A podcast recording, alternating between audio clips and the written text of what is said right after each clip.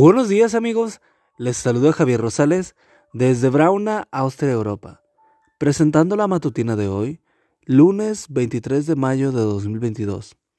La matutina de jóvenes lleva por título No hay paz para los malos. La cita bíblica nos dice, No hay paz para los malos, ha dicho Jehová, Isaías 48, 22. El término sicario proviene de los tiempos del Imperio Romano, en el que se popularizó el uso de un pequeño puñal llamado sica, que podía ser camuflado fácilmente entre la ropa de la época.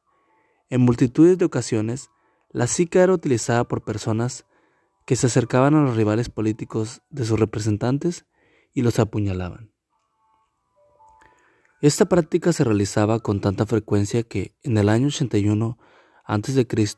se tuvo que legislar para dar castigo a aquellos que por encargo de otros herían o mataban a cambio de unas monedas.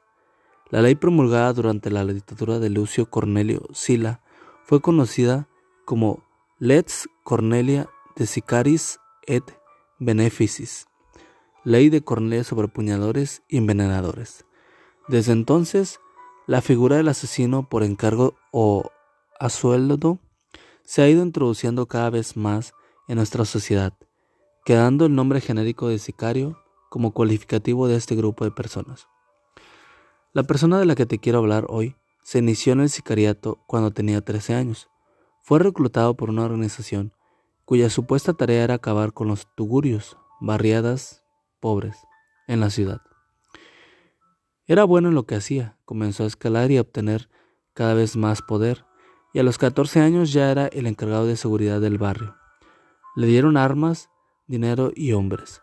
Su tarea era mantener la zona libre de enemigos, aquellos que pertenecían a otras bandas. Trabajó para el narcotraficante poderoso durante más de 10 años. Sembró el terror en las barriadas todo este tiempo y en su labor de limpieza derramó mucha sangre. Su historia criminal terminó cuando su jefe cayó abatido por las autoridades.